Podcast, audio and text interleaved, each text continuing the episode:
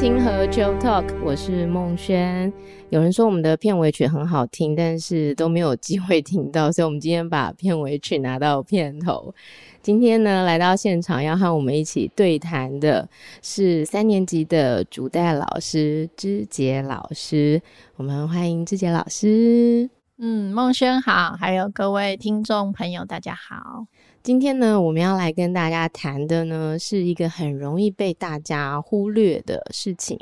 特别是在这个疫情过后呢，我们可能在教学现场会看到孩子有一些很不同以往的转变。那通常我们在讲这个十二感官的时候啊，大家就会马上转台，或者是呢，就会觉得啊，这个是小孩子才要注意的啊，我们小孩现在都这么大了。那可是呢，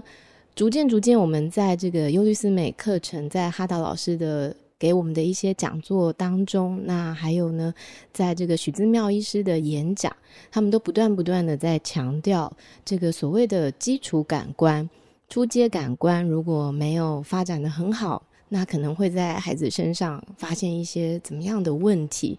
特别是呢，我越来越觉得我的孩子不是有问题哦，可是他可能真的是。在某一些方面遭遇了困难，然后我们没有注意到，所以我们今天要欢迎之婕老师来跟我们谈一谈出街感官。嗯，的确，那个孟先生讲的，呃，其实我们在教学的现场呢，看到很多低年级的孩子啊，他都会有一些困难，那这些困难常常会造成他在学习上。会没有办法专注，或是他在人际之间呢，会产生比较多的冲突，那常常会导致一些抱怨啊，或是其他家长的不理解。但是其实他的背后很多的原因都是在于他，呃，可能在零到七岁的时候，他的一些初阶的感官。并没有完全的发展得很好。那我们在一二年级的时候，其实还可以去帮助这些孩子，让他可以慢慢的把这些感官把它发展得更好。那么对他以后的学习啊，还有人际上都会有很多的帮助。我们通常哦，在讲感官哦，在新手父母的时候，最常的以为。我们就是要一直刺激他，然后特别是小时候呢，还会特别拿布来给小孩摸，你摸你摸，这个是什么？那什么？随着他越来越大，就不准摸，就是太脏了，把手拿开哦。那其实我们是不是从触觉就发现，这个对孩子是一个最基础、最快遭遇到的？是没错，那因为我觉得现在的呃环境呢，他常常会认为教育就是要给孩子不断的刺激，刺激他的大脑这些。但是后来我们会慢慢的发觉，如果一直不断去刺激孩子的脑的时候，他其实会造成孩子比较容易焦虑啊，或者是他比较容易烦躁。那其实，在孩子还小时候，他的感官还没有完全发展的很好的时候，我们其实常常是需要去保护他的感官的，然后让他可以在一个安定、然后稳定的环境中，慢慢的成长，慢慢的发展。在触觉上呢，他才会有比较安定的感觉，也会影响到他内在的稳定性。你知道，人家不是常常会说摸不着边际啊。通常一个 baby 他出生的时候呢，其实他觉得他跟这个世界是一体的。那这个触觉，当他摸得着的时候，好像就是一个建立边界的开始后。所以我们通常就让小孩去摸、去探索的时候，是不是他就慢慢的会建立起他跟这个世界？其实我们在谈触觉，我们可以从孩子刚入世的时候开始谈起。你可以去想象一个孩子，他还没进入一个物质的身体之后，他是一个灵魂。在我们华德福人智学里面谈，孩子他们都是从天堂来的。那他们在天堂是一个灵魂的时候，其实没有任何边界。那也许他们就是像空气一样，他们灵魂跟灵魂之间是可以互相交错的。那当他进入一个身体的时候呢，他会觉得好像被关起来的感觉。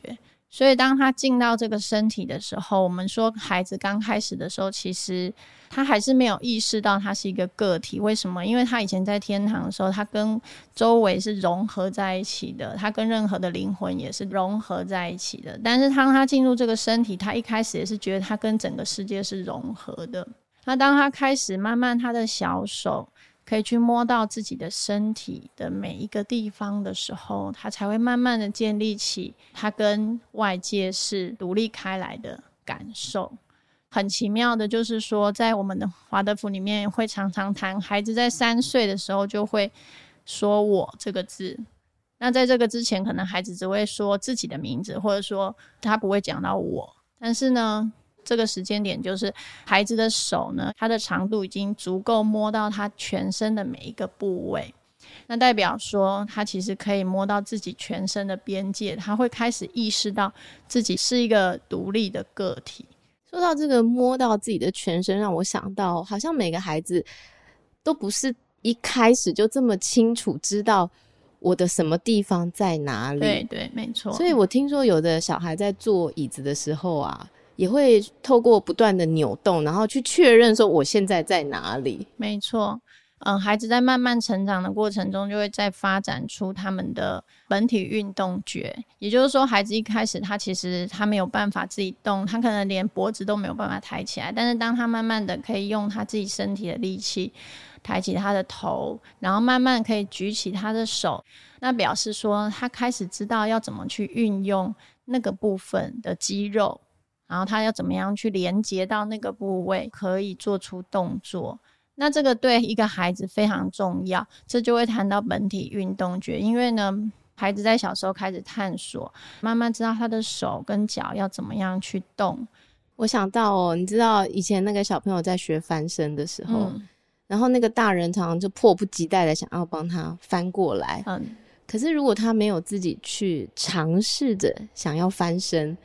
还有就是尝试着想要站起来，这是不是也都是跟这个动觉是相关的呢？是有相关的。那其实孩子都要靠自己的力气去爬或者是站起来，在这个过程中，他可能要经过很多很多次的练习，他会越来越清楚他每一个部位。呃，要怎么样去使用它？其实现在很简单，我们大人你就可以感觉一下。如果现在请你动一下你的右手的无名指，不会很困难啦。那但是你现在如果要请你动你的右脚的无名指，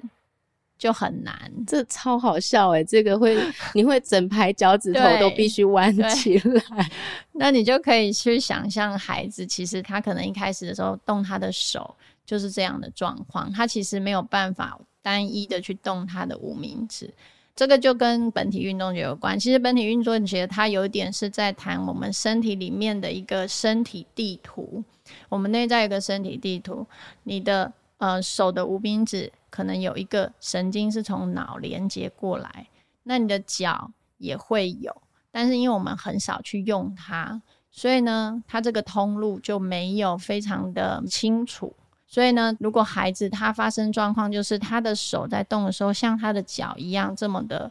不灵巧的话，他在做很多事情，你就可以想象是非常困难的。我上次听到一个那个大学教授啊，他就说现在的大学生不知道怎么回事，走平路都很容易跌倒。然后呢，他就看到那个大学生，就是明明也没有怎么样，啪的一声倒下来，倒下来就算了，他还不知道要用手出来。所以那整张脸可能就整个撞花掉，然后我就问他说：“这那所以现在是为什么？”他说：“你不知道，因为以前我们那个年代小时候哦，那小孩四处爬啊，四处玩，其实没有人在管你的。可是现在都是高楼大厦，小孩好像失去了很多自己去外面玩的机会，他没有机会去，就像你说的，去运动到他的身体，去运动到他的四肢。所以真的要发生一个。”状况的时候，就他没有办法去反应这件事情。没错。呃，我们班的孩子在一年级就有，也有孩子是这样子。他就是他跌倒的时候，真的就是不会用手去扶地板，所以他每次跌倒都会非常严重，他的脸就会撞伤。那通常这样的孩子，他的本体运动觉如果发展的不好，他的平衡觉相对也是很不好，所以他也比别人更容易跌倒。常常我们看到他在走路或是跑步，他就是身体有点往前倾的状态。然后跑步的时候，当然就更容易跌倒。那你也可以很明显看到他在走路或跑步的时候，肢体是不太协调的。通常这种如果已经过了这个一二年级的话，还有机会就是加强他的这个部分吗？当然还是可以加强。那我觉得最基本、最简单的方法，其实就是让孩子在家里多做家事，尤其在低年级或是幼儿园的时候，孩子只要常常做家事。我们在讲低年级，我们常常会讲到一个就是过中线的问题，就是孩子其实在小时候发展的时候，他的左脑跟右脑是分开发展的。然后到了七岁的时候，他必须要有一个过中线的练习，就是他的左右脑开始可以连在一起了，也就是左右脑它可以互通。那如果左右脑可以互通的时候呢，他做任何事情就会变得呃比较灵巧。那像我们可以看，有时候看到孩子啊，比较小的孩子，他可能从右手拿拿一个东西，比如拿一个汤匙，他要拿到左边的时候，他到中间线的时候，他必须要换手，就换左手拿。哎、我觉得这个这个既视感好强哎、就是拿不过去，然后要换左手出来拿对所以这样就是它的中线还没有过。所以，我们这个部分呢，其实在做家事的时候，你去想想，很多家事它都是要过中线。扫地，两只手是不是要从左往右扫？然后擦玻璃也是，你也会擦到另外一边。然后包括可能呃煮菜，你帮忙拿铲子啊，或者是你在挖泥土啊，这些。所有你可以想到的家事，它其实都在帮助孩子做这个左右脑的协调。然后包括我们呃，孩子可能玩一些跳绳的游戏啊，它是前后的中线的跨过。那这些本体动觉呃，在这个部分如果发展的好的话，它平衡觉自然也会发展的比较好。那我发现，真的现在的小孩机会会非常少哎、欸。你看哦，像我们现在家里都是扫地机器人呐、啊，对，吸尘器啊，又大声、嗯，然后又快速，小孩根本不知道垃圾是怎么不见的。所以其实现在很多小孩看到地上有垃圾，他也不会去捡起来。对，还有做家事，那妈妈听了都好高兴哦，就是小孩全部都要来帮忙做家事，培养他们的动觉，像洗碗这些也很好。那其实有一些家长会花很多钱啊，可能让他去上什么课啊，特别去上一些呃。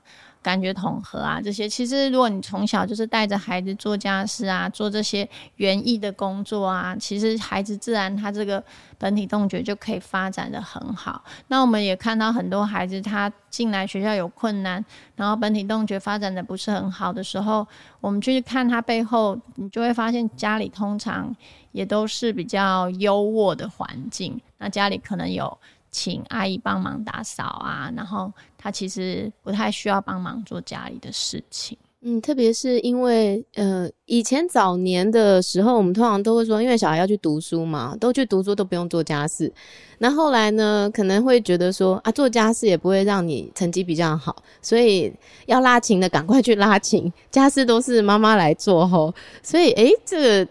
听起来其实应该是要从小开始培养他们做，嗯，因为这是对他们有益又省钱，又不用去做这个感觉统合的课程，马上就有所注意。我这我这个过中线我是第一次听到，我觉得好有意思哦。嗯，那这个其实，在华德福的那个。补正教育里面有特别在谈这个部分。那我们在低年级的时候，常常大量的带孩子做很多跟过中线有关的一些运动，包括沙包啊，它可以左右交叉的做一些动作，都是帮助孩子去跨过他的中线，然后协助他们可以发展得更好。还有像跳绳哦，你知道，嗯、我们从小就会踢毽子，就会跳绳，然后一直到我儿子进小一。我才大惊说：“天哪，他不会跳绳，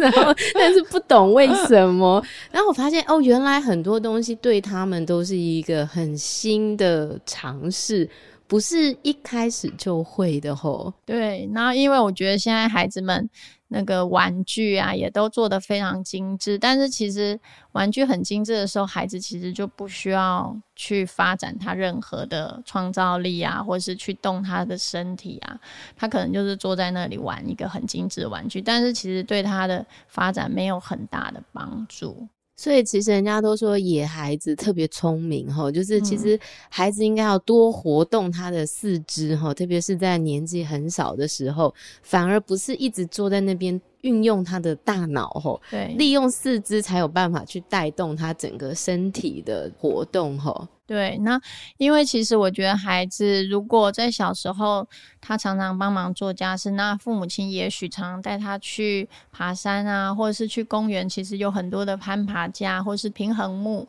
那其实他们在走这些的时候，也都在帮助他们发展，包括荡秋千啊这些。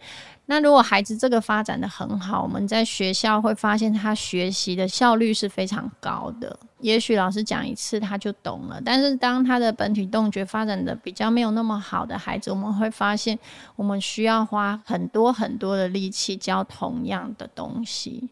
呃，也许我们常会觉得孩子没有在念书，但是其实很多活动呢，反而是帮助他在学习或是在认字啊，反而是可以更有效率的。嗯，这个是我觉得有些父母可能想象不到的结果哈，因为大部分的人都觉得是孩子不够认真，或者是孩子不专心，或者是孩子过动。我们好像不断的去贴标签在他们的身上，然后期待说有一个标签就会有一个解药，然后这个解药就可以让这件事情迎刃而解。但是好没有想到说，其实这些东西都是有一个根源的。那根源竟然是一个这么基础、这么简单的东西，就可以帮助到他们。对，没错。那我觉得现在的父母有时候他们会觉得，呃，有一些辛苦的事情舍不得让孩子做，但是其实大家都不知道那些事情其实可以帮助孩子未来的发展是很重要的。那像本体运动觉，除了我们刚刚讲的，它会影响到我们的学习的专注啊，还有学习的效率以外呢，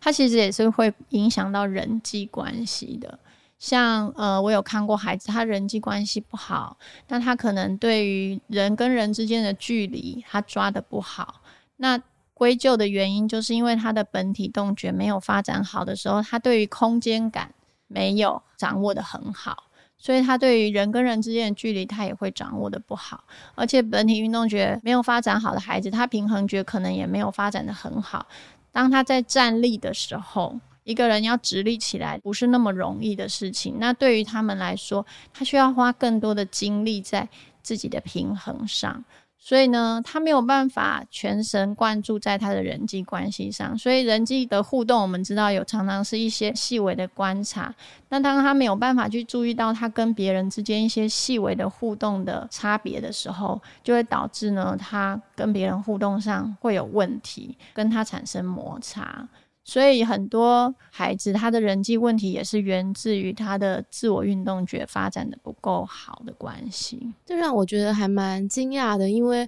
我对平衡觉的了解好像就是，如果一个三岁的孩子他懂得荡秋千，其实是很不容易的事情，因为荡秋千其实是一个失去重心再找回重心的过程，然后它是一个平衡觉的训练。但是我没有想到说，原来平衡觉、动觉会影响到人际关系，就是可能我不小心就弄到别人了，可是我自己没有感觉得到。而且我发现，好像在低年级，他们有一些课程会不断不断的在加强孩子们在空间当中的前后左右。我们以前都觉得这不是天生就应该要知道的吗？哎、后来看了他们的课程，才发现好像不是哦。哦，好像他们不断的要去知道说，往前、往后、往左、往右是往哪里走。的确，我会发现很多自我运动觉发展的没有那么好的孩子，甚至他到了现在三年级，我们常常说左右前后，他还是一直搞不清楚方向。他对空间的感觉是很模糊的。那这样的孩子在华德福教育里面的，我们在做形线化的空间上，我们常会在空间让孩子先去走一个形。那你就会发现，这样的孩子啊，他走完之后，他还是完全没有概念，他没有办法抓到这个形的样貌。那这样的孩子啊，他平衡觉如果不好的时候呢，他内在啊比较不容易产生一个稳定的自我，所以他很容易呢很在意别人讲他。如果别人讲他什么，他就很容易受伤。那就是因为他的平衡觉没有发展好，他的自我并没有很稳定的、稳稳的站在这个地上，所以他会很容易受到别人说的话而摇摆。关于平衡觉的部分，哈，芝姐老师是不是要跟我们分享一下？有一些小朋友，他们可能说话不太清楚，那我们都会以为说话不清楚是因为听不清楚，但是可能不是。对，其实我们在低年级会看到一些孩子啊，他的听觉是没有问题的，但是他说话是不清楚的。我们的观察后来会发现，其实跟孩子的平衡觉发展有非常大的关系。我们的内耳，因为我们的平衡觉是由我们内耳的前庭跟半规管来负责的，所以当平衡觉发展的好，我们在我们的内耳里面会有一块宁静之处。当所有声音进到里面的时候，它会在这个宁静之处回荡，然后我们会很清楚的听到这些声音。那孩子他在学习说话的时候，很需要靠着这个宁静之处听到的声音来学习说话。所以，当一个孩子他的平衡觉发展不好的时候，他的内耳没有这块宁静之处，所以声音进来的时候，他没有办法听得很清楚，所以他的发音就会不清楚。那这样的孩子呢，我们也会看到他伴随着他的。肢体不协调，或者他跑步的时候身体会向前倾，还有包括他在低年级一年级的时候，他每天只要一下课，他就会在教室后面一直旋转，一直旋转，不断的在旋转，因为他其实是在寻找他自我的定位。包括他上课的时候，也会常常椅子呢就会坐一脚椅啊，或是两脚椅，甚至他在这个孩子在一年级的时候，常常椅子坐着坐着就会跌倒。真的是上一堂课，感觉获益好多哦！我从来没有想过是，因为我们常常都说哦，要培养孩子的自信啊，然后要怎么样培养他的自我啊，都没有想过这件事情会跟平衡觉有关。所以是因为他没有办法有一个很好的平衡觉，他没有办法稳稳的站在这个地上。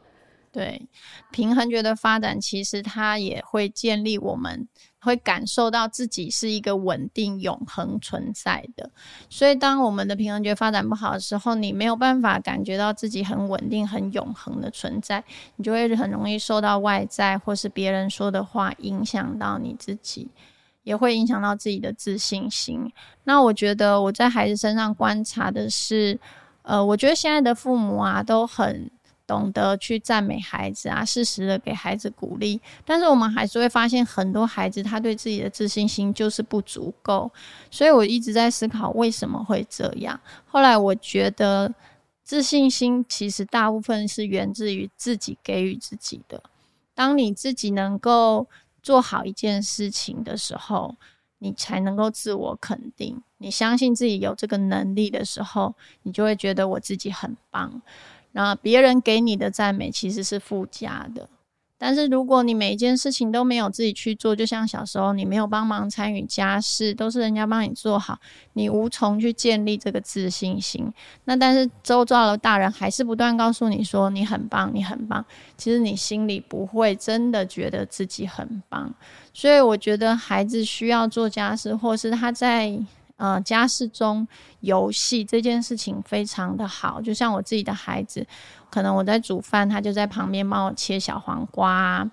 他切完的时候，大家就可以拿来吃，那他会觉得他做了一件很有意义的事情。这个跟玩那个厨房玩具组是不同的，因为你玩厨房玩具组，当然也觉得好玩，可是通常玩一玩就会觉得很无聊，而且你玩完之后，这个东西没办法吃，它不会产生后续的这些成就感。自信心，所以最简单的方式就是让孩子进入厨房，拿一个呃比较好切的东西啊，让他跟着你做家事。当孩子模仿大人，他可以做出跟大人一样的事情。我的妈妈在煮饭，我就跟着煮；我的妈妈在洗衣服，我也会洗。他觉得他可以做跟大人一样的事情的时候，他就会自我产生一个肯定感，觉得自己很棒。因为我们知道那个芝杰老师不只是呃一个三年级的主带老师哦，他本身也有三个小孩，哇，我觉得这真的是一件很不容易的事，因为你有三个小孩，然后呢，你还可以让他们在你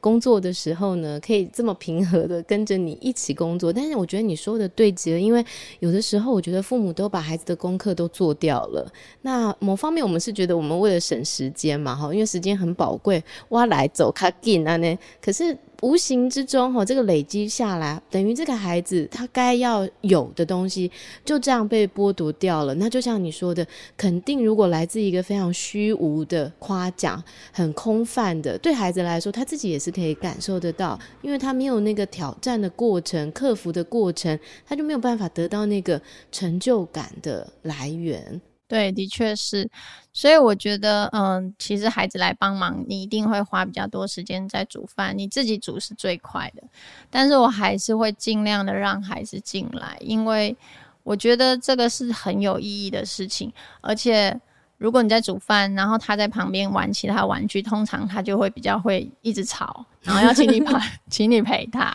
但是如果他跟你一起进厨房，他就在你旁边，他就感觉到你在陪他，然后他又可以帮忙你煮一些东西，他会看到他切的东西变成一道菜给大家吃，大家吃完一定都会称赞他说：“哦，你煮你切的这个好棒。”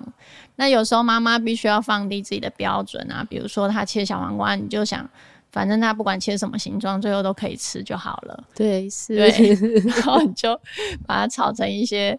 鸡丁啊，或者什么，然后你就是他随便切，你都可以煮成一道菜这样子。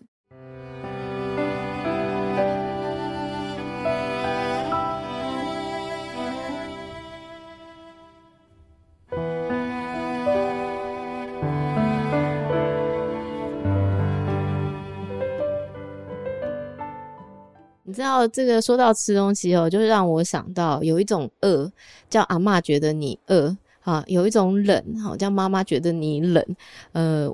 你知道这个生命觉哈，其实是在这个初阶感官当中，我觉得非常非常有意义，而且非常具体，很多事例的一个部分哈。特别是在我自己小孩非常小的时候，已经开始要准备吃副食品的阶段，那也吃到了一定的程度的时候，通常妈妈在这的时候是最焦虑的，那个焦虑就来自呢。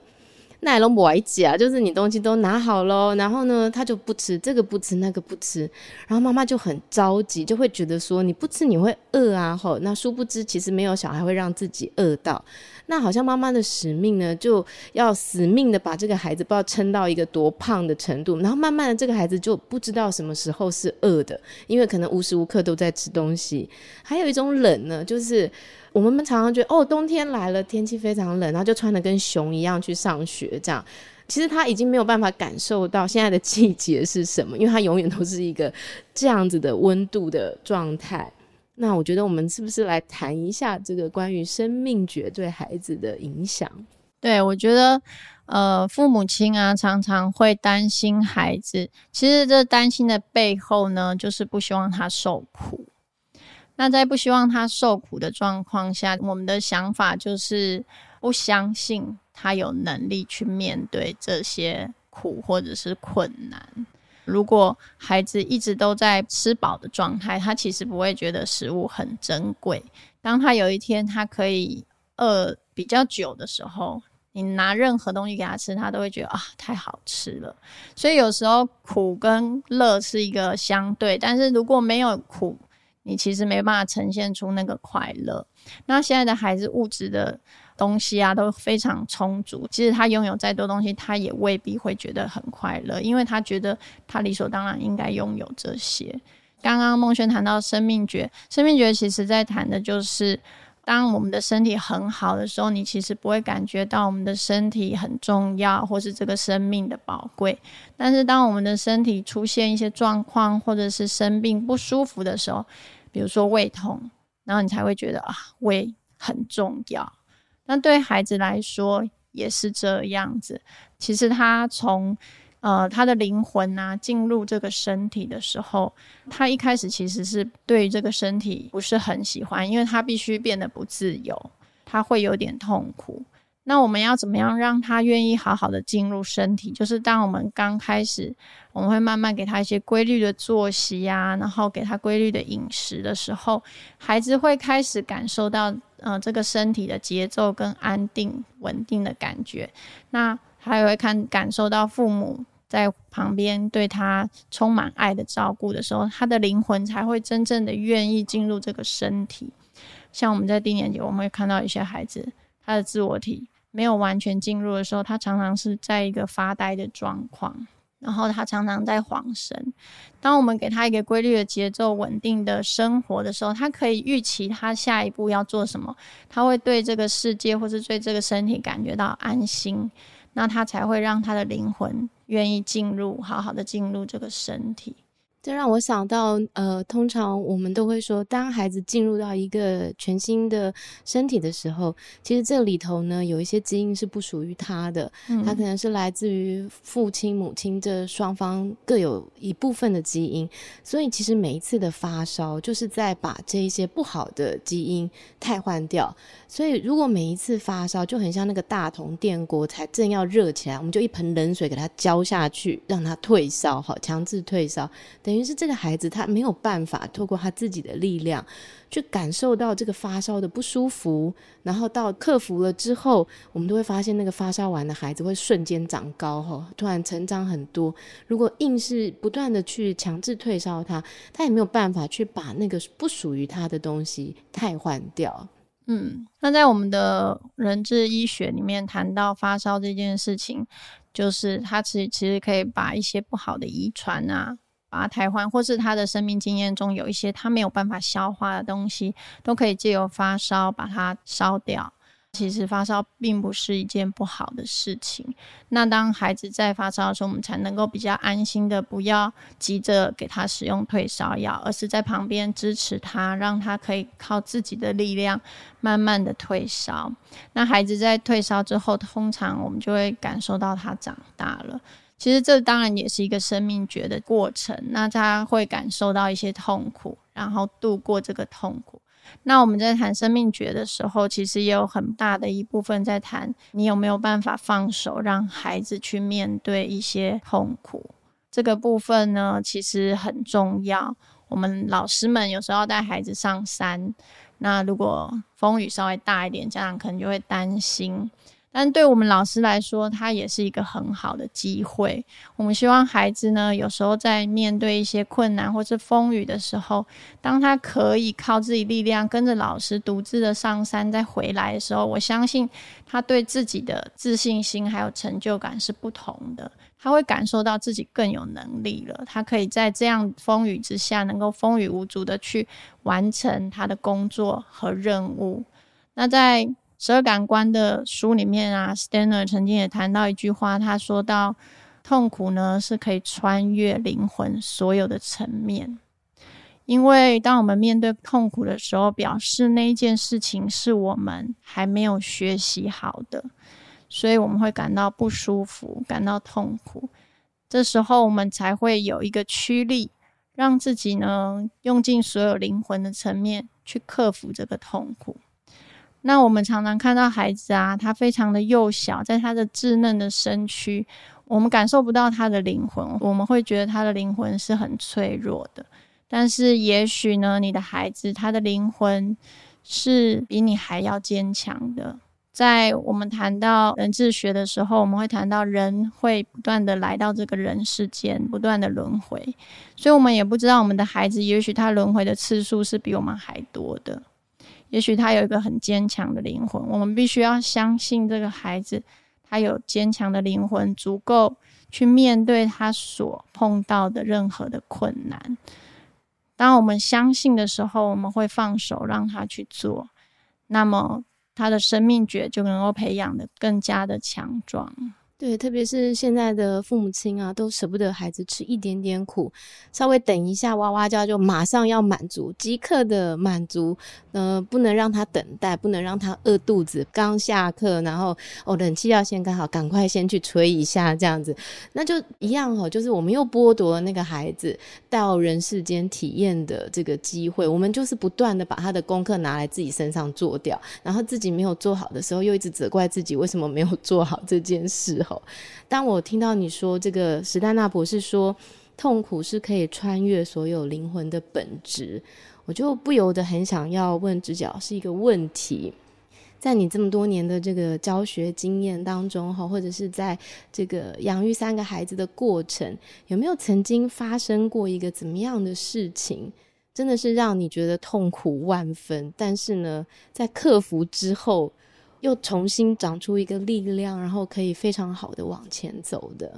对我来说，我觉得养育三个孩子是就是。我穿越的痛苦 已经都快穿越过去了。对，但是 Stanner 他也曾经讲过，就是呃，成为一个母亲啊，就是让女孩子进入一个神圣的殿堂。我觉得这句话我也非常的有感觉。那在还没有小孩之前，我也是都是爸爸妈妈的掌上明珠嘛，其实也是呃，生活的很优渥。然后呢，第一个孩子出来就开始有很多的挫折。煮的副食品他也不吃啊，然后每天呢陪他睡觉又要陪很久，这些都是很多很多的痛苦。然后包含到第三个孩子出世，你常常会觉得你没有办法顾及每一个孩子，然后你会常常当孩子有一些状况，你就会责怪自己啊，会有很多的内疚啊，也会不忍心孩子吃苦。但是这这一段路走过去之后，我慢慢的就更清楚的找到自己，然后更清楚的可以理解更多事情，可以更宽容自己，相对也可以更宽容孩子，跟更宽容所有的人。然后在面对呃困难的时候，我也会用另外一个角度去思考，我会觉得这些困难其实它并不是不好的。然后慢慢的去学习如何去面对。自己喜欢与不喜欢的事情的时候，都能够平等的去看待，因为我觉得每一件事情对自己的人生一定都是好的，都是有意义的。我觉得这真的是一个很棒的分享哦，因为我很喜欢的一句话，他说的就是没有一个幸福的背后不是千疮百孔的。我们有时候看这个人好像拥有很多，然后好像他看起来好幸福哦，殊不知其实每个妈妈可能都是。都是这样子荆棘遍布的，然后走过来。那我觉得真的就像志杰老师说的，我觉得成为一个母亲哦，你会找到一个力量。这个力量真的是在你接受所有的挫败，然后接受所有的沮丧，发现自己的能与不能之后，然后你就会开始油然而生另外一种的。宽容哈，包含对你的孩子，包含对你自己，还有对待这个世界，我觉得其实是一个非常了不起的过程。所以我觉得痛苦其实是上帝给我们的礼物，让我们可以穿越很多的本质，然后看到它背后要带给我们的功课跟意义是什么。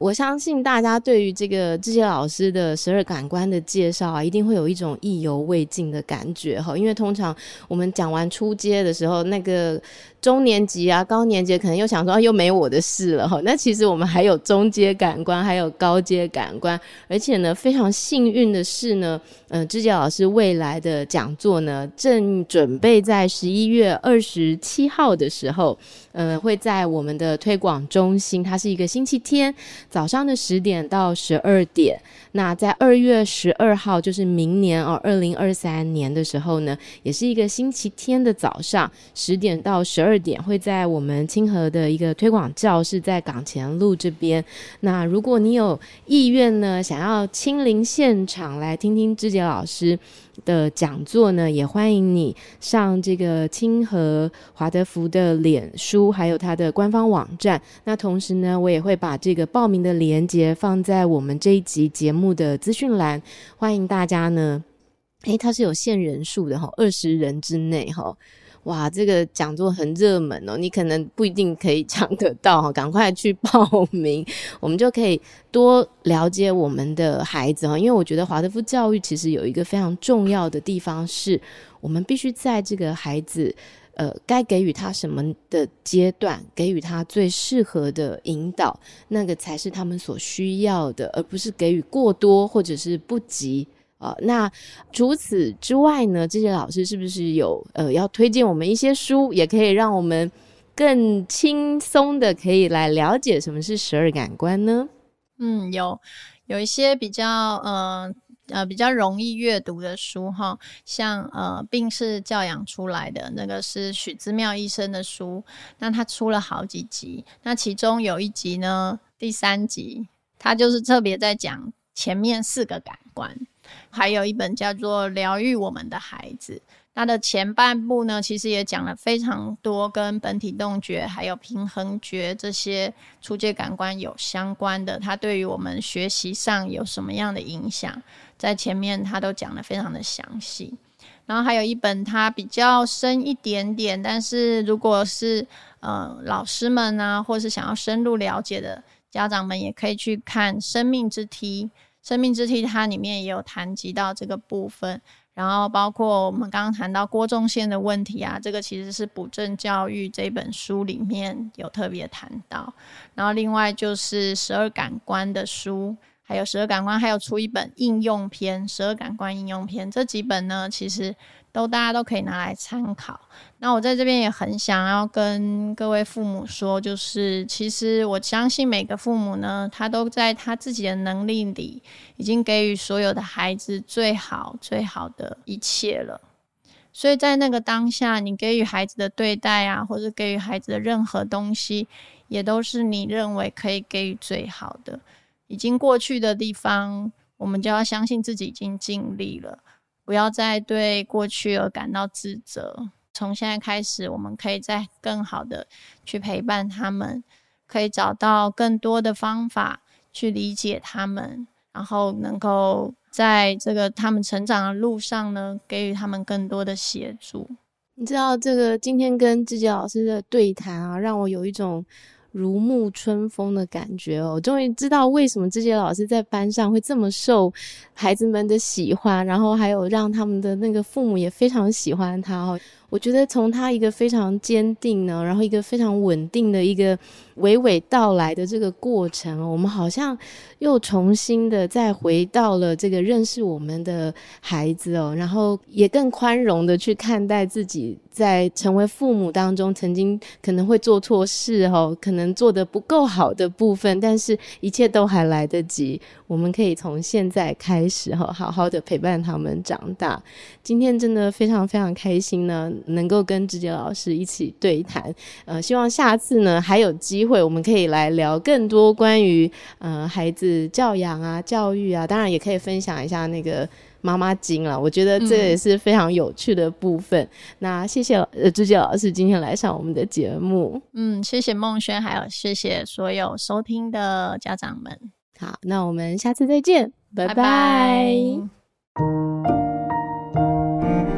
拜。